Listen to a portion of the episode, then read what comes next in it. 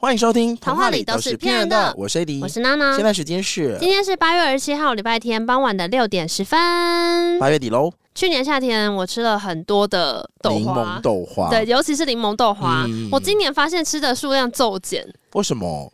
可能去年吃太多。其实从去年你讲到现在，我就是暗自下定决心说，我一定要吃吃看柠檬豆花。但是如今事过境迁，你还没有吃到，还是没，因为不好找啊，大部分都没有柠檬这个选项吧。就是糖水豆花的店。看他们有没有多做这个品相，然后它通常会配，比方说黑糖珍珠，就会有点酸酸甜甜。它那个柠檬豆花，它会有柠檬汁给你挤吗？这就是要看各间柠檬豆花的本事。因为我自己是很喜欢很酸很酸的东西，uh -huh. 所以我都通常尝一口就说够酸够味儿。Uh -huh. 但我后来就发现，其实我可以买任意豆花，然后加柠檬原汁。我只要把柠檬原汁倒进去，他们就都会是成为我心目中的柠檬豆花。我最近看到最多柠檬原汁的是在烧肉店。哦，为什么？因为最近烧肉店我去吃的那几间，他们好像就比较对于配料跟酱料那边比较会钻研，所以会有柠檬角什么这种，是不是？对对，柠檬角，然后浓缩柠檬原汁，然后什么什么酱，什么什么酱。因为以前我小时候爱吃那些烧烤店或是火锅店啊，它那个配料区可能就是二十几碗，然后洋葱、蒜苗啊什么什么。然后现在我朋友喜欢找我去的那些店，他们都是那种这一碗就已经调好了酱，然后那个酱料就很漂亮。比如说这一碗是什么芝麻烧肉，然后这一碗就是酸柠檬，就是它的那个。本身就已经很完整，你不会想再加料进去，那很棒，很方便呢、欸。哦，我觉得那个方便的点是，你就不会乱配一通，然后到最后也没有沾完，你可能就压我两小瓢这样子。以前像遇到那种酱料堆，我最怕的就是沾沙茶。什么意思？因为沙茶会杀死其他味道。我从来不加沙茶哎、欸。哦，我我几乎也不加、嗯，除非是有一些是那种沙茶加一颗生蛋，就看起来特别爽。可是沙茶味很容易腻哎、欸，所以我通常都只沾醋。哎、欸，其实我也爱吃酸的。我是发现沙茶加一颗生鸡蛋通常会落腮，所以我后来就如果不是生鸡蛋，我就不想碰。但是酸的，我觉得是比较提味，尤其是因为现在夏天真的太热了。今年那么热，你为什么反而少吃柠檬豆花？因为我发现了另外一个可爱的小朋友。是什么？来到今天的同片一点点。今天好快进主题。今天要讲的就是我最近发现的一个。还蛮厉害的冰棒，uh. 你自己吃冰棒有偏好的口味吗？呃，其实我偏好口味非常无聊。我小时候很喜欢吃昂达婚贵，哎、欸，然后后来就只吃就是香草雪糕，外面有巧克力脆皮。哦，很经典啦，很经典，任意款项都可以，但就是这样子配最好。那你跟我喜欢的其实差不多哎、欸，什么意思？因为我我小时候有一段时间也超爱吃昂达婚贵，我刚刚因为这样还去复习了一下那个广告，uh -huh. 因为我印象很深刻。昂达婚贵应该是有一次我们家在看电视的时候被一个广告打到、嗯，然后那时候是吴念真拍的，哦，就是他就在。吃昂岛婚贵，然后在那边说哦，这婚贵哦。哎、欸，电视广告其实应该才三十秒、一分钟，反正很短。但是他那时候那个画质也不太好，可是他就是拍了一个冰棒特写、嗯，然后就看到那个婚贵就是黄黄，然后透亮透亮的 QQ，对，然后再配上我不知道吴念真声音有什么魔力啊，就听他讲完就觉得是不是很好吃？是真的很好吃啊。然后我印象很深刻，是我爸就说：“哎、欸，我们等下就去买那个，就明显被烧到。”然后买回来之后就真的很好吃，因为它的那个昂岛的那个是红红豆颗粒，对对对，而且是硬感有嚼劲的，所以配上荤贵就真的很好吃。而且很奇怪的是，其他时候我看到荤贵我都觉得超恶。真的假的？我超爱荤贵。我小时候吃到昂达荤贵冰棒的时候，我会特别把有荤贵的那些地方留到比较后面出来哦，不不，比较后面咬。然后我想说，是不是只有我会这样子？大家都不喜欢吃荤贵吗？然后后来发现基隆有一间很有名的，就是什么。那间店是在卖绿豆汤，哦，但是它就是冰果店，是不是？对，它的摊位旁边会有一个小小的冰柜，那个冰柜里面会放一整碗的冰柜。你说整块很大黄色？不是，它会放那个塑胶白碗，嗯，然后很多很多都叠起来，每一个塑胶白碗里面都是满满切好的婚贵，哦，然后旁边会粘一块黑糖，哦，所以就是，哦，像冰糕那样，对不对？对，你就你就把黑糖淋进去之后，然后那个婚贵就切块可以吃的，我就是。所以不是只有我爱吃嘛？婚贵就真的很好吃啊！我还好，我看到大块的都觉得鹅鹅的。你好奇怪哦！但是它变成昂岛婚贵之后，我就很爱哦。所以你不能单吃，比较不行，是因为最近有些手摇饮料店又会加婚贵，我才给了他第二次机会。可是现在我最近也渐渐不爱吃婚贵，因为我后来发现我喜欢吃婚贵，是因为他那时候绑定的感觉是冰棒，就是吃的都是凉的。可是最近夏天跟你说的一样，就太热，所以那婚贵热掉，你吃了也很燥。我小时候除了喜欢吃安岛红桂之外，你刚刚讲的那个脆皮雪糕，嗯、几乎也是我每一年夏天都很喜欢。我甚至有一段时间会觉得夏天要开始了，就是你晚上的时候买一支冰棒，在路上边走边吃，嗯，就是夏天来的的时候要做的事。啊，就夏天会有几个事件是我特别觉得要标注。宣告夏天来临了，很适合这个。对，这是一个，就是在路上边走边吃一根冰棒，然后再另外一个就是去游泳池游泳，就是做完这两件事情，我就会有一种 OK，夏天正式开始喽的这种感觉。可是边走边吃，不会很担心它融化滴到手啊？前两年担心的主要是 COVID nineteen。哎、欸，吃冰棒不滴到手是基本哎、欸。嗯吃冰棒滴到手都被我笑哎、欸，可是很容易吧？那就是你配速有问题啊！哦，牙齿很好是不是？没有敏感性，怎么可能你会 hold 不住冰棒？我都会原地吃完，就是走一走它如果歪掉怎么办？嗯，我想说你应该对于。是棒类型的东西，应该是很能够 handle。小时候当然吸气很容易滴到，但长大大家都很会配速啊，嗯、而且你还会去区分。例如说，今天是有奶的冰棒，例如像你刚刚讲香草口味的那种雪糕，雪糕，然后它是有巧克力外皮的那种。嗯那一种基本上可以融的比较慢一点点，但是外面的脆皮要非常小心，因为要脆皮配的雪糕吃。对，而且人家你控速没有弄好，他们就会全部集体崩塌。对，所以你就是不止只有冰棒滴到，你是那个脆皮会全部是对，脆皮会不见。所以如果你在路上走，然后你一个没咬好，你一个那个那个很像冰层崩塌的时候，嗯、你一个没有踩好，你就整个就是沉下去。哎，那你有看过有一段时间，我记得好像是那种中国出的 ASM 嘛，他们超爱玩脱壳。脱壳是什么？他会拿那种雪糕。有外层巧克力的雪糕，嗯、他会直接敲一下，把就是说脱壳，然后把那个巧克力雪糕的皮整个扒掉。真的假的？真的。然后他们会先把那个巧克力雪糕再开始吃里面的雪糕。可是那个脱壳要脱的很漂亮，很难。我都想说怎么做到的、啊？我个人是不喜欢这个吃法。哎、欸，之前前面节目有讲过了，我觉得最猎奇的还是吃冰块，嗯、因为他们会吃各种造型的冰块，然后最有名的，我自己看过最喜欢的，下巴不会酸吗？就是吃鲤鱼，完整的鲤鱼，呃，完整的鲤鱼的造型的冰块，太可怕了吧？所以它看起来像吃一只完整的鱼，鱼但其实那一整只都是冰块，咬的吗？它是里面放果汁，它牙齿绝对会坏掉、啊。就咬，但它咬破一层之后，那个水会直接全部倒出来，哦、因为里面都是果汁。哦、但它就吃，就是 kitty cat kitty cat 这样。哎，蛮厉害的模具哪里买的、啊？我那时候也很好奇，模具哪里买的？但他们其实除了吃鲤鱼之外，还吃各种有的没的东西，像是，就我记得也会有球的那种，就是很基本，是一个冰球。球，嗯嗯嗯。然后你也会想说，等一下，牙齿在哪里？IC ball 吗？对啊，对对对，对。你说，你说威士忌用的那个吗？呃，可是它里面一样是水哦，它不是实心的，对对，它不是实心的，那还好，不然真的会出事。可是咬下去，我都还是觉得牙齿偏痛。我看绝对会。好，但怎么会讲到这？哦，反正我在今年夏天以前，如果能够去买冰棒，就我刚刚讲我的入夏仪式，嗯、我都一定是会选脆皮巧克力夹心的冰棒。嗯哼，然后后来就发现，例如说像我室友就梦，他会喜欢吃那个铜锣烧冰淇淋。你真有吃过那种吗？以前大学时候很爱。就是通常是蓝色外盒。以前大学的时候，正大那福利是有卖铜锣烧冰淇淋，嗯、一个四十九，超贵。哎、欸，可是他现在好像也还差不多这个价。因为以前就觉得超贵，现在就想说，哎、欸，其实很精致，很精致。现在很多冰棒都很贵哎，我之前要随便看，通货膨胀啊，五十九、六十九，想说天哪，一个便当啊，一个冰棒七六十九哦。有呢，我之前有一次节目也讲过，有一次我就是看到那个冰棒打折十块钱，我就见猎欣喜，就想说不吃白不吃，然后结果是。就是什么白咖喱还是什么之类，反正是一个口味好怪哦，白胡椒，哈，反正有点太可怕。然后我那时候抛出来，还有人跟我说吃起来像呕吐，你要吃一个做成冰棒的呕吐物。哪一家啊？我忘了，那时候好像是连锁超商做了一个联名。嗯，好，但是我今年发现了一个新的口味，是什么呢？它的名字有一点点小害羞，但它并没有任何情色的意味。真的吗？它叫做棒棒优。真的吗？就会变成可能这个梦说，你不要吃那个棒棒，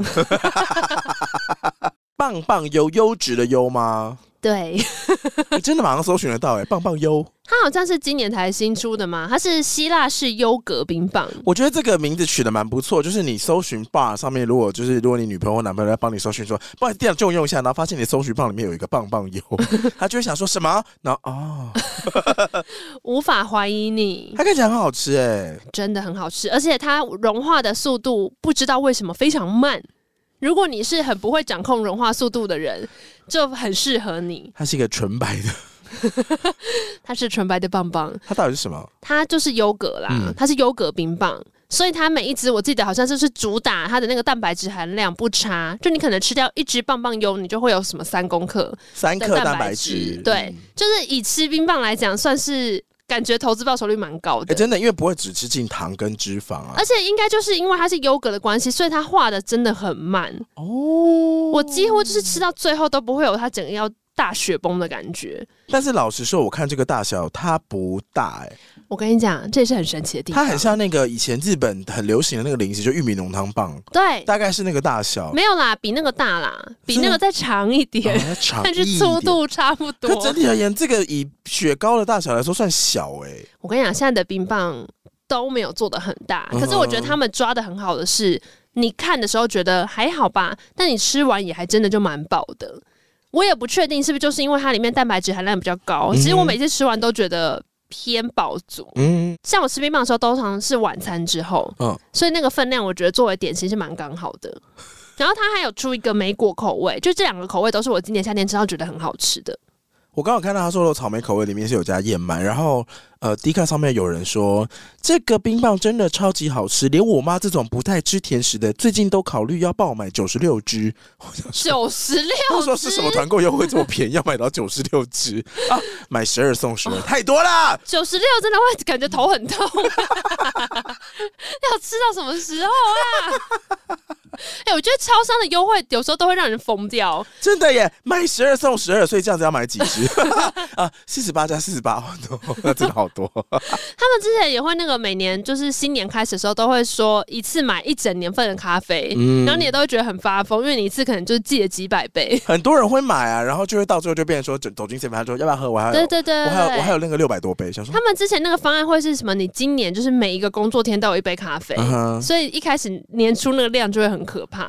好了，所以如果大家在夏天跟我一样喜欢吃冰棒的话，就分享一下我今年夏天吃到很喜欢的。然后我一边在吃的时候，我一边都在回想，其实我吃的冰棒的价钱真的是随着年纪不断的上升。多少钱啊？我小时候吃，它一只好像四十吧，好贵哦。这其实跟你去买一盒优格真的已经差不多了，真的蛮贵的欸。对。所以现在冰棒都变这么贵哦！现在冰棒真的都很贵。我有一阵子，好像就前两个月吧，嗯、哼对，还没有去欧洲之前，然后那时候就我就觉得台湾已经蛮热，然后就会去这种美联社或全联，想要买那种一盒的冰棒。嗯，对。然后我去看的时候，我就发现它一盒冰棒，它以前记忆当中那个冰棒是用小小的纸盒板嘛，嗯，然后打开之后里面冰棒会超挤，对，它会有六支可以抽出来。现在没有。然后那时候怎么看呢？对，只有四支。然后四支就是差不多要一二九，他会跟你说特价一一九或一零九。我想说，哎，他说现在每一支冰棒都变超级无敌贵。就是啊，真的，而且现在大家都是四支或有五支装，你就会觉得说，哎。然后从货架上面扫过去啊，从左边扫到右边，可能什么旷世奇派、杜老爷，因为我吃的口味就是香草雪糕外面那个巧克力夹心嘛，嗯、所以品牌好像不太多。然后我记得好像有一个叫什么百吉的是最便宜的。就是那个冰棒的口感跟回忆，大概就跟小时候会吃大波露是一样，就那个甜甜的感觉。我跟你讲，百吉有一个巧克脆皮，就是它。打折下来七十六的时候，我就想说，哎、欸，难得 可以带，可以带一组。他真的很像全民抗涨，因为旁边都是九十九、一百多，然后就只有他一个人是七开头。杜老爷旷世奇派都往上飙哎、欸，然后他们如果价格不往上飙的时候，他冰棒会变小只。旷世奇牌现在打开，那冰棒已经快要跟里面那个木头棒是一样的，不可能，很小只。而且我最近有发现，那个杜老爷是有在做几点的哦，是哦，就如果你吃杜老爷的冰淇淋，或是他那个。雪糕啊！哦，你说中间那个冰棒舔完会有几点这样子吗？不不，是纸盒上面，你买一整盒的话，上面是有，你可以把那个结角，叫我剪个结角寄回去他们公司吗？还是说你可以上网登录之类的？反正你登录之后可以获得一个东西叫做酷币，那是什么？就是很酷的，你说它的代币叫酷币，对对，它很它代币叫酷币，cool？。对，然后你就是。这个酷币呢，累积点数之后，就跟超商几点换是一样的嘛，可以换一些什么保冷袋啊、收纳袋啊，呃，德国制的专业挖冰的冰勺啊，数量有限。哎，但讲到几点，让我插播一个实话，想起来，我觉得几点真的是太泛滥了。我有一天在麦当劳排队的时候，就想起最早最早的几点。Uh huh. 你家有没有 Hello Kitty？有 因为我那时候好像也是跟同时间朋友聊，最早是磁铁吗？还是不是？最早最早发疯的是娃娃。哦，对对对对对对，第一代的 Hello Kitty 他们都是成双成对，我不知道 Hello Kitty 男朋友叫什么名字，就是芭比肯尼。有有一只公的 Hello Kitty，就跟芭比肯尼是一样的概念，他们两个会一对一对出现。然后所有的衣服他们都会出，就是男女男女男女这样子。Hello Kitty 的男友呢叫做 Dear Daniel，哦没有 Daniel 叫做 Dear Daniel。哦，原来他叫 Daniel。呀，我还记得那时候我最喜欢的一对，好像是他们穿麦当劳的制服哦，然后 Hello Kitty 穿的就是一个粉红色的，然后。Daniel，今天才知道他叫 Daniel，我以前都叫他男 Hello Kitty，真的是 蓝色，很可爱。你那时候有去买吗？我当然不是我去买啊，所以你们还是我都是个孩子，我怎么有办法买？那个时候还是有加入这个收集就对了。有，我家应该有一个那种。白色的大的收纳箱，那时候排到爆掉哎、欸！现在全部都是。现在回想起来，真的是特别没道理。来跟各位小朋友说一下，当年呢，这个 Hello Kitty 的风潮，你们去查麦当劳 Hello Kitty，然后浪费，你就会看到那时候最大的新闻是很多人买了套餐之后加价购拿了 Hello Kitty 就把餐丢掉。真的还假的？就是新闻那时候当然会 highlight 一些比较夸张的行为啊，哦、然后或是大家就去爆牌，因为它是有一段时间，比方说每个月吧会出一组新的造型，然后一直出下去，所以如果你想要买到。最新的造型，因为它会卖完嘛，你就要在它出新的 Hello Kitty 的时候马上去排队。然后那时候应该就是买超值全餐，加多少钱，然后你就会拿到一组 Hello Kitty 的娃娃。和大家搜寻 Hello Kitty 空格麦当劳，后面就会出现之乱，或者是一九九九，所以一九九九年。当时呢？一九九九，哎，确实是我小学的时候没有错。但我那时候好像六九六岁，哎，我们那时候 六九什么？九岁还是十岁？没有，因为他套餐是加价六十九元哦，只要六十九元就送。对，哇，好便宜。但是以前的六十九块很大呢。OK OK。我那天不是说我那个邮局找到那个二十年前的本本吗？哎，六千块。对啊，然后我爸还说那钱超大，我想说你才知道，现在六千块可以买什么？你可以换好。多 Hello Kitty 啊！然后现在网拍价格有人卖一组是两万，怎么可能？对，怎么可能？不可能啦，没有那么贵的啦。网拍就是有时候就是挑最贵的价钱来讲啊，但那个年代真的是创举，因为我记得后来还有一个很有名的集点是不知道 Seven 还是哪一家出的，对，弯弯磁铁。还有胸章，花花胸章，胸章有这一段吗？有，也是 Hello Kitty 的。我以前集弯弯磁铁，我集到发疯哎、欸，那就觉得为什么都没有我要的造型。弯弯是一个插画家的弯弯吗？对对对，以前在那个无名小站，很多人会去看他的网站。那也是算最早就是那种插画联名，然后出商品这样。对，那个时候就大家都在发疯哎、欸。我记得那个时候呢，Hello Kitty 的风潮实在太失控了。然后，当然我们家就没有人会去排，因为排不到。可是我跟我妹就好像很喜欢。嗯、结果那时候我爸不知道怎么样，反正有个朋友还是什么的，朋友的女朋友之类的，在麦当劳工作。然后他那时候呢，就好像非常为难，但是想尽办法来帮我们。想办法买到 Hello Kitty，所以那 Hello Kitty 每次来我们家的时候，都会放在麦当劳的袋子里面，就闻起来就会有麦当劳的味道，但打开来就是 Hello Kitty 的娃娃。那因为这样子，我们就是全系列全部都有哇，然后现在就全部被封存在箱子里，没有 丢，但真的很可爱耶！大家可以去找，我那时候真的觉得很可爱的是第一，应该是第一个系列，他们就有出麦当劳的制服的版本。然后后来我记得也会有一些。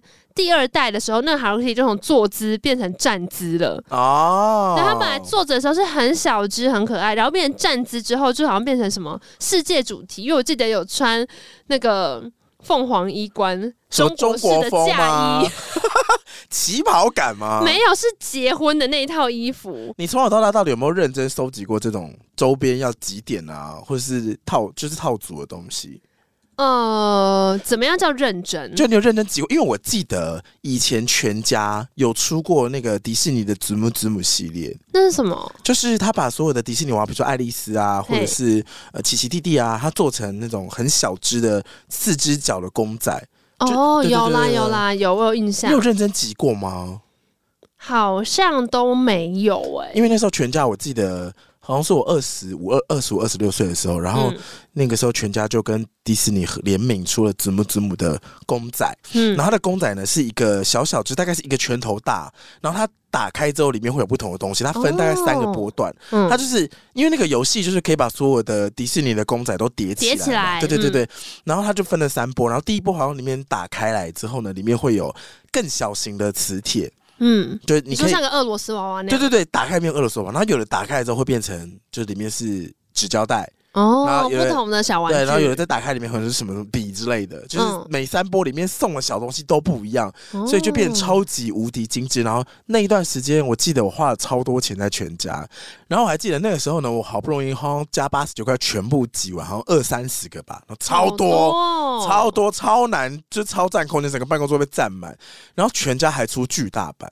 比如说，我不是说一个拳头大吗？就他给你一个存钱筒大的奇奇弟弟，到底，然后是一个什么什么一个大汉堡大的一些奇奇弟弟，然后他把它做成拼图版，然后那时候就就全部都买起来，好夸张哦！所以你都没有这样子全部收集的过程吗？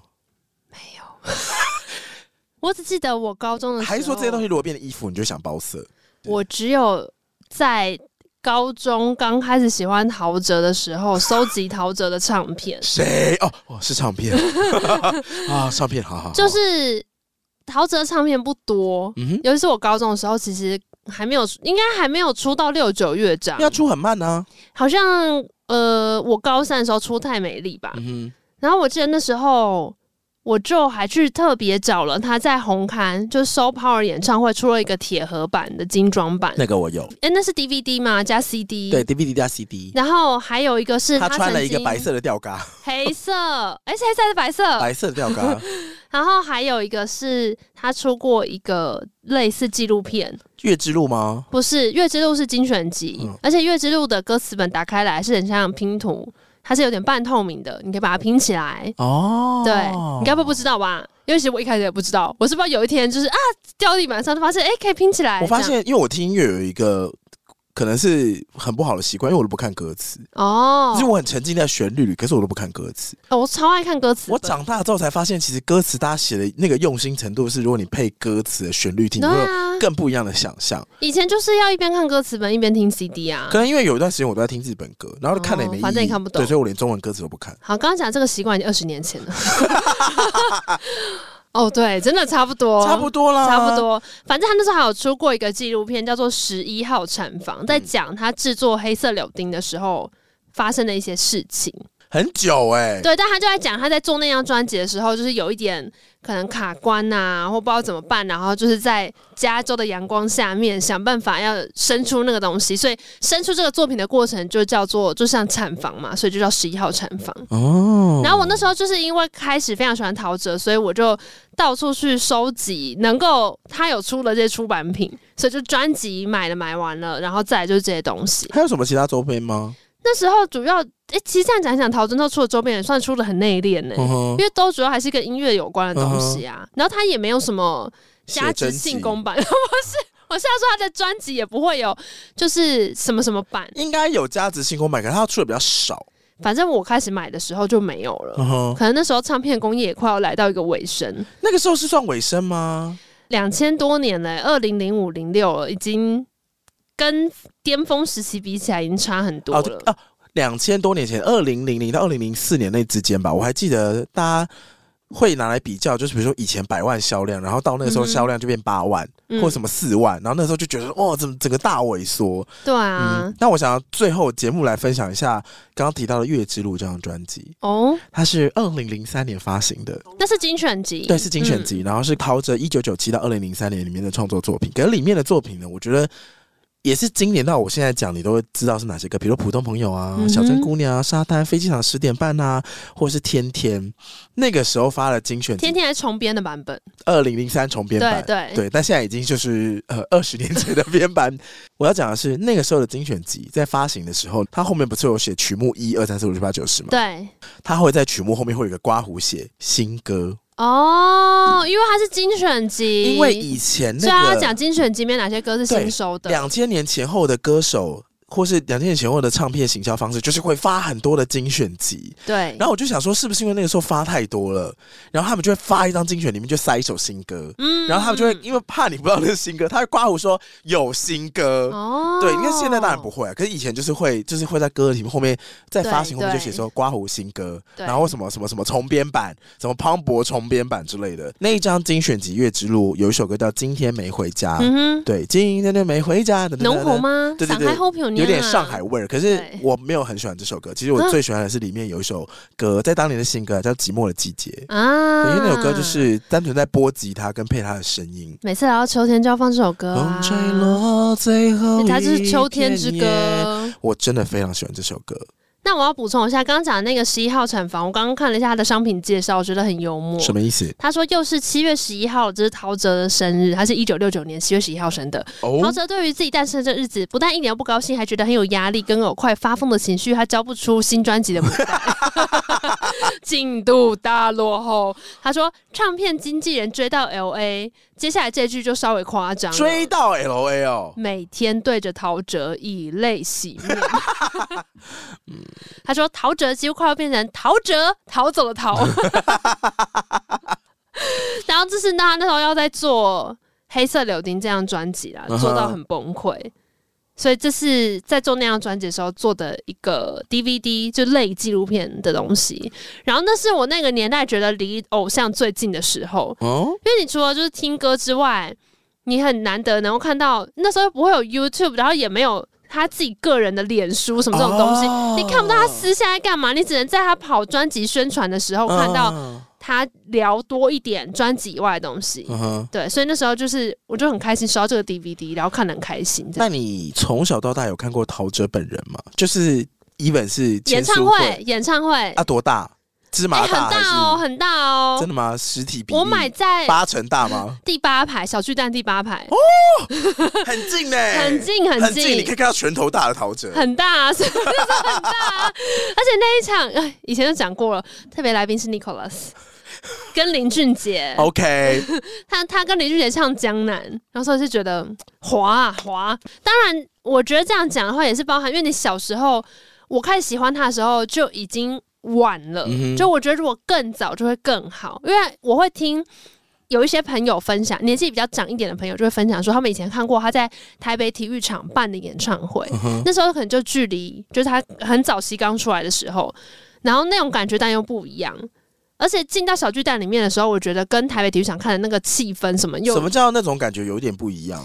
就是包含那时候陶喆就还是偏比较刚出来，还是新人，对。然后那时候大家年纪也都很轻，uh huh. 所以那些很经典、很经典的歌，在很早期大家才刚开始喜欢它，还是一个很新的 hit song 的时候，uh. 的那种感动，它不一样。就跟现在大家还是会喜欢听可爱女人或龙卷风，uh. 可是你应该也还朦胧记得。以前国小国中，每一次周杰伦出新专辑，就是电视还在狂打歌的时候，你就会觉得天啊，这首新歌也太赞了吧！哦，然后那时候全部的人都知道这个东西，然后都觉得这是首新歌，所以你们是同时见证这个作品就在今年出现，跟你后来才喜欢，你后来回去听，但感觉又不太一样了。因为以前的环境是你只看电视嘛，然后当电视的广告时段被这些最新的 hit song 被主打霸占呢，那可是。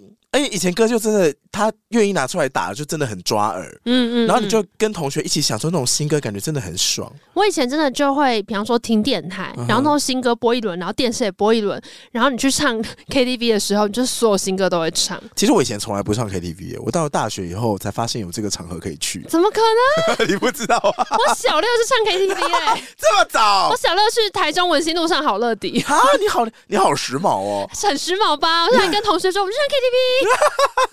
说到 KTV，我前两天才把我们家 KTV 卖掉啊！你们家有 KTV？你知不知道？那你干嘛要去去钱柜？呃，其实一来呢，是我们家隔音真的很不好。我相信，请问台湾哪里的隔音敢说一等一？有啦，有一些现在新的建案，或是有些后来买的房子会注重这个、啊。可是我们家是也不至于到可以有 KTV 这种。我们家是老的独栋，可是它的独栋是左右就是一整排，可能有五间独栋房子是粘在一起。那就是上来大家共享的啊，啊。对，所以可是其实我们家房子好像买了十几年前买的吧。嗯哼。然后以前那个时候有买 KTV 机。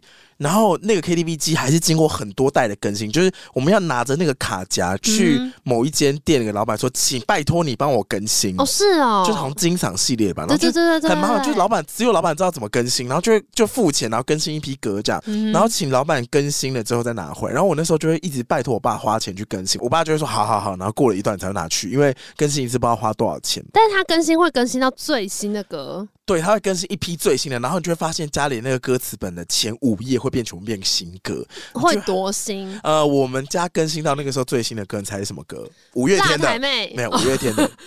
五月天的最新的歌，嗯、那还能是什么？就是只只更新到那里就不更新了。只更新到那里，我想想看，笑忘歌这种吗？呃，天使。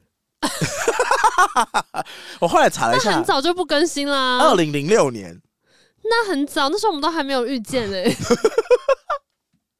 太，我们那时候认识的年份是负四，差不多。所以我昨天还前天，反正我就会把那些东西全部都丢了。哦，因为你说算了吗？一，那是二零零六年的歌。二。我现在已经没有那个实力，可以在家里大声的唱歌，唱给左邻右舍听。你说还用那么大的麦克风？对，而且以我现在唱歌一唱就没完没了的方式，我真的没办法唱个四个小时，然后开门没事去美林市买东西。你觉得邻居会生气？我觉得邻居一定会生气。而且现在嗓门那么大，那也不能就唱个三十分钟，点到为止。第三点就是那些东西也都真的太旧了，就是你要整个把它组起来架起来，真的。有时候也，你知道他现在他那个匹配的线是现在电视没有的吗？哦，就是他要有那种红绿蓝三个线的那种、啊、那种讯号源呢。现在就一条 HDMI 啊，那你不能就不要看荧幕吗？听半唱带就好了。反正你一定听得出来啊，就算了吧。哎、欸，我突然想到，我们之前有一次远旅的时候，好像就在玩听伴唱带，然后猜歌、猜前奏。可是以前伴唱带是 MIDI 音效啊，就是这样才好玩呢、啊，这样才猜得出来才厉害啊。所以你爸妈让你丢哦，你没有被阻止哦？因为我就跟他说，呃，一来我是真的觉得齿力很很很可怕，就真的不会用。对，那二来就是我看网络上现在如果是这一台机型的话，可能就是五百到七百块，虾皮买得到。那要不要回收？哦、因为我们也二十年没开机了。哪有啊？二零零六年更新，现在二零二三，你二十年放在这，然后长灰尘丢了吧？而且七毒水汽那么重，对，所以就是全部都可能早就发霉了。没错，所以就是又丢了一些东西。嗯那也是不错，他竟然愿意让你丢。因为我就是尝试要丢他第三次，第三次才成功。我第一次要丢的时候，把他从那个仓库里面搬出来，爸说 为什么要丢？那很贵，那是可以唱歌什么？对呀、啊，我就说这才是正常反应。我就说先放着，然后看他，我想要趁他不注意丢掉，但是我爸爸搬回去了。然后我第二次要丢的时候，把他搬出来，我就说：“你看，你上次要用，你也没要要用啊！你你上次本来说要唱，就是结果就这样了，那丢了嘛。”他说。你让我去问一下我朋友，他说不定想要收什么的哦。然后上次问了，已经过了三个月了，所以现在朋友没有想要收。对，所以我就是直接，我是第三次，我是直接搬到门外，然后让那个打扫阿姨丢掉。然后我爸问起的时候，我就说那个五百块虾皮买得到，不要这样占空间。很棒，很棒。好，那今天想要冰棒一样有个小故事要跟大家分享。说什么？说一个我之前看到觉得。难得，请说，叫做冰柱女的传说。冰柱女，对，它是来自日本的那种民间故事。你是说就是顶天立地的柱嘛？然后冰柱？对对对，嗯、就是在天气很冷很冷的时候，不是屋檐对会掉在旁边那种冰柱。嗯柯南里面绝对有拿这个当命案过的，应该有，就是兵器会不见那种。它这个其实是类似日本那种，你知道民间妖怪，就百家物语的传说，对对对，类似那种在日本的乡野的民间传说，因为他们不是有很多很多东西，都会有灵，对，那有一些就会变成妖怪，所以冰柱女是其中一种。但是我之前看到的时候，觉得冰柱女的故事偏无奈，是什么？就是他好像有一些版本其实也没害人，大部分的缘起都是因为有一个男的突然觉得。冰柱好漂亮哦！如果我以后可以跟一个漂亮的女生结婚，那个女生跟冰柱一样漂亮就好了。然后呢，就，Hello，来了一个陌生女子。这个陌生女子非常的美丽。其实我觉得 Uber E 的概念可能从以前就在了。你说这一种食物送上门，这种不就是一种送食物？都点得到哎、欸。对啊。那通常故事的走向就会是这个男子就会跟这个女子陷入爱河，即便他不知道这个女是哪里来的，但是没有关系。然后这个女生后来怎么样会现出原形呢？嗯、你猜，如果是一个冰柱女的妖怪的话，有一天把她的大腿上的那个裙往上撩，然后嘞，就冰柱啊，去看。你看我这边有一个别的柱，冷冻棒棒。哎，我不是那个意思，我跟你说，他的裙摆很长，然后往上撩是。哦，你是说有其他的冰柱是不是？对啊，帮我叫警察。好，不是，通常这个版本是这样子，就是这个男生跟这个女生在一起之后也会很开心，可是呢，这个女的不知道为什么，她就是很讨厌洗澡。好说歹说，他都不去洗澡，或者是呢，帮他烧了这个热水，就说不然就去浴室里面看看嘛。然后那女生就会很不情愿、很痛苦，然后最后还是会进浴室。然后过一阵子之后呢，这个男子就会说：“哎，洗好了没啊？”然后就发现人不见了。然后进去浴室之后，就发现只剩衣服，冰的碎片飘在那个水上面啊，就化掉了。对，那也有一些呢版本不是男子在那边说：“哦，希望可以像冰柱一样漂亮女生结婚。”有一些会是那种呃，有一对老夫妇啊，在那种暴风雪的夜晚在家里面，然后突然间有陌生女子来敲门，就不好意思，可以让我借住一晚呢？可以帮你织衣服吗？那就说呃，当然没问题啊，你可以帮我工作哦，这边是我的音档，帮我剪一下。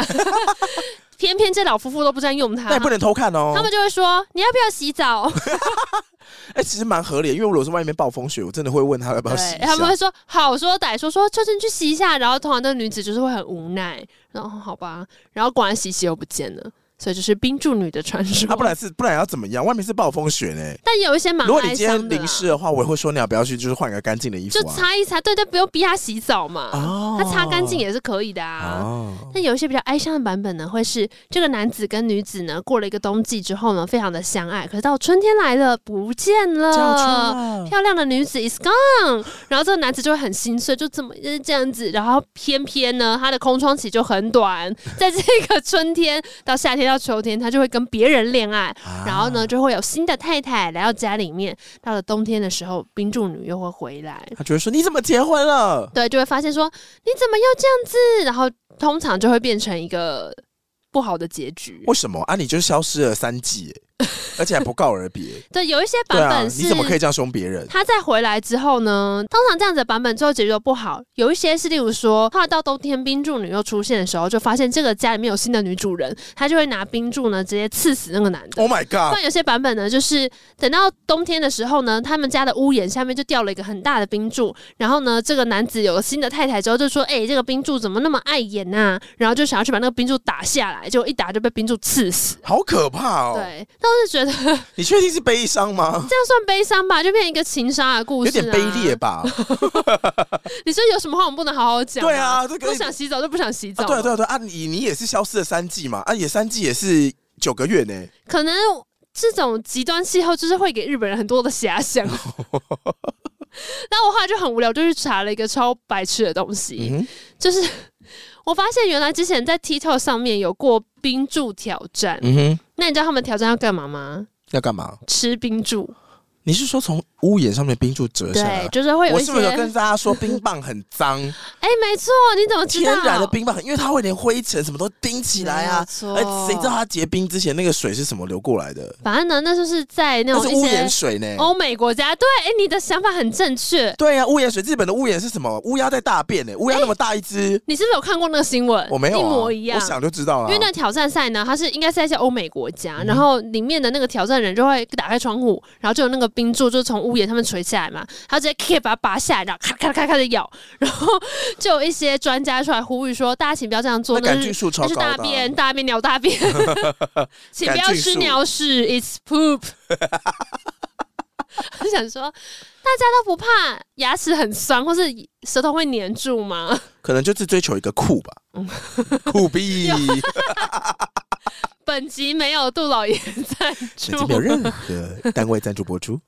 好，今天故事就到这边喽。喜欢今天节目，不要忘记搜寻。童话都骗人哦。想要收听管他 Apple Podcast 可以把分析在有任何地方 Podcast 都欢迎到上面评定聊、评分、订阅、留言。我们还有 Discord 群组，欢迎你进来跟我们聊聊天。然后我忘记我可以呼吁一件事情。哎，怎样？就是因为我们那个同朋友出单曲。然后我们在线下可能会唱，我会发现说，好像最近有一些同学其实不知道我们出过单曲，但是不是什么了不起的东西，我们只是，因为，我们就是自费出的，对。但是我们在线下会唱，如果你今年线下会来，你可以先听一下，啊、可以上串流搜寻“我最能干”，对，是我们的专辑名称，专辑名称。是不是觉得越讲越迟？我其实有时候已经忘记这件事情，我也忘了。但是因为上次我去上唱歌课的时候，然后那个我就跟唱歌老师说，我们这次可能线下表演的时候会用到的歌曲。然后老师说这是什么啊？我说这是我们自己出的歌啊。老师就说那我来听听看。然后他就用唱歌教室超好的音响播出来我们的歌，到时候一头撞死。你是用换币那一种吗？